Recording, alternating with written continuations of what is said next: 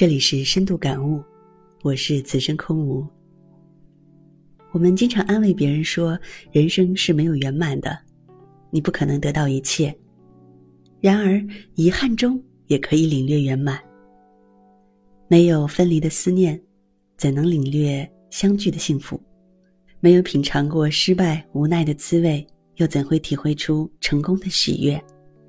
没有遭遇病魔的袭击。怎能体会健康对我们的重要？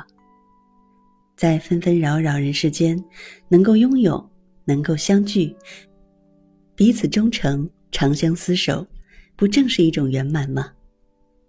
圆满的人生，并不是要拥有一切，而是我们要学会珍惜和付出。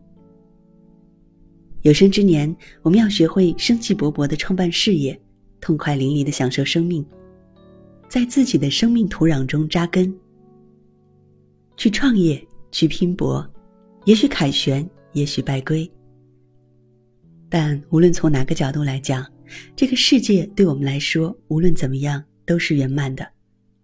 当我们不再对什么都很贪婪的时候，本身就已经是圆满了。